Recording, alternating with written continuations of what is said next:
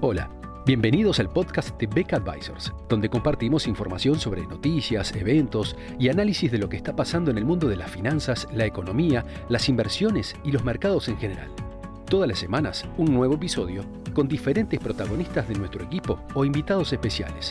En Beck Advisors, nuestro objetivo es acercar a nuestros clientes las alternativas más convenientes para lograr sus objetivos financieros.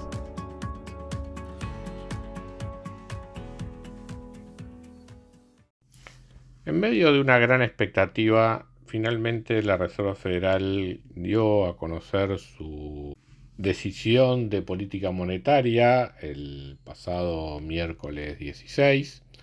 Eh, dentro de lo mayoritariamente esperado, eh, la,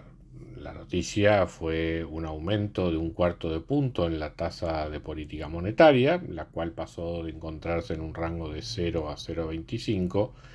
a un rango de 0,25-0,50%. Recordemos que esta tasa aplica para lo que son las operaciones eh, a un día, ¿verdad? En lo que en Estados Unidos se conoce como los, Federal Funds. Eh, la, quizás la mayor sorpresa eh, y que generó una reacción bastante negativa en los minutos siguientes al comunicado fue que eh, si uno miraba las, eh, las proyecciones que hacían los distintos integrantes del Comité de Política Monetaria, eh, en general se estaba viendo que para la gran mayoría de los integrantes la tasa para fines de este año debería situarse entre unos 75 2 y 2%. Eh, de hecho, la mediana de las expectativas estaba en torno al 1,9%.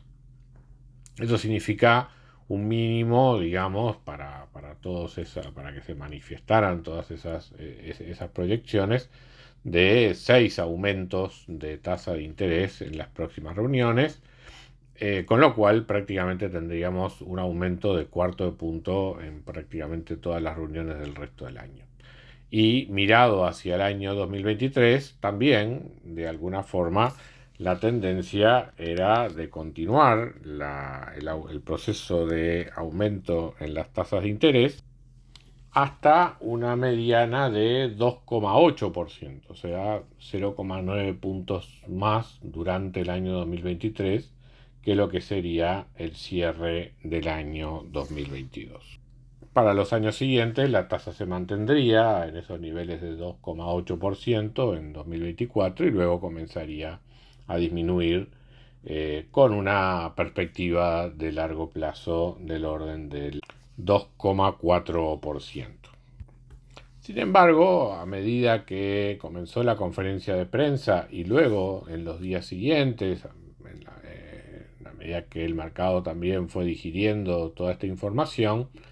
eh, realmente no había razones para un temor tan agudo como el que se desató en los minutos siguientes al comunicado de la Reserva Federal, ya que eh, con perspectivas de inflación que en el optimista escenario de la Reserva Federal se plantea que ésta vaya bajando a 4,3% en 2022, medida a través de lo que es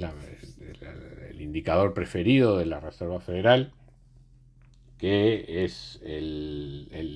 índice del gasto de consumo personal. Eh, esa estaría en 4,3% para 2022, 2,7% en 2023, 2,3% en 2024 y una perspectiva de largo plazo del orden del 2%. Eh, si uno mira esa evolución de la inflación, tendríamos tasas de interés reales negativas durante el año 2022 y todavía buena parte del año 2023. Y realmente tengo mis dudas de que con la, con la cadencia con la que espera subir las tasas de interés la Reserva Federal, se logre una reducción de la tasa de inflación tal como la que está aquí prevista. Lo normal es tratar de llegar rápidamente a una tasa de interés real positiva y alta, más alta que la que existía en el equilibrio previo, y luego ir bajando la tasa de interés a medida que eh, va bajando también la tasa de inflación. esta esta evolución es más propia de una situación donde la Reserva Federal se está anticipando a, a un brote de inflación futura y, no combatiendo una inflación que ya se ha escalado bastante y que está por niveles, dependiendo de la medida que uno, que uno utilice, por encima de niveles del 6, del 7%. De modo que yo creo que en la medida que el mercado ha asimilado esta información y combinado con eh, los, efectos de oferta que han estado afectando eh, la evolución de los precios en los últimos meses, a los que se sumó los derivados de la invasión por parte de Rusia a Ucrania, de alguna manera despejaron lo que podría ser uno de los mayores temores del mercado. Esto es que una política monetaria restrictiva en un contexto de, también shocks de oferta negativos, podría generar una situación de estanflación, o sea, una situación de estancamiento con inflación. Sin duda que con esta política monetaria que está adoptando la Reserva Federal, inflación vamos a tener, eh, pero también eh, el shock de oferta se estaría absorbiendo en un contexto donde todavía seguiríamos teniendo estímulos monetarios durante el año 2022 y buena parte del año 2023, o sea, durante todo el tiempo en el que las tasas de interés reales sigan siendo negativas. Es más, si uno mira la tasa de interés de largo plazo, yo creo que se queda corta la Reserva Federal eh, si su objetivo es tener, como se plantea, una inflación del 2% acompañando un crecimiento de la economía en el orden del 1,8% a largo plazo. De modo que, eh, hecho el balance general de este, de este anuncio de la Reserva Federal, uno puede pensar que desde el punto de vista de la renta variable, al continuar las condiciones eh, inflacionarias en un contexto donde todavía la política monetaria se acomoda a los shocks de oferta tratando de mantener el pleno empleo en la economía norteamericana, o sea, los bajos niveles de desempleo que se encuentran actualmente, eh, todo resulta en un panorama favorable para las empresas, más allá, obviamente, de la incertidumbre generada por eh, la conflicto bélico provocado por la invasión de, Rusia a Ucrania. Entonces, desde el punto de vista monetario, yo creo que se ha disipado por el momento uno de los principales factores de riesgo, eh, que era justamente el cambio en la política monetaria. Todo hace prever que va a ser un cambio muy gradual y donde evidentemente eh, tenemos inflación muy alta para un buen rato pero en la medida que la economía no, se vea demasiado enlentecida y tenga, como en las proyecciones de la Reserva Federal, tasas de crecimiento incluso mayores al 2% en los próximos dos o tres años,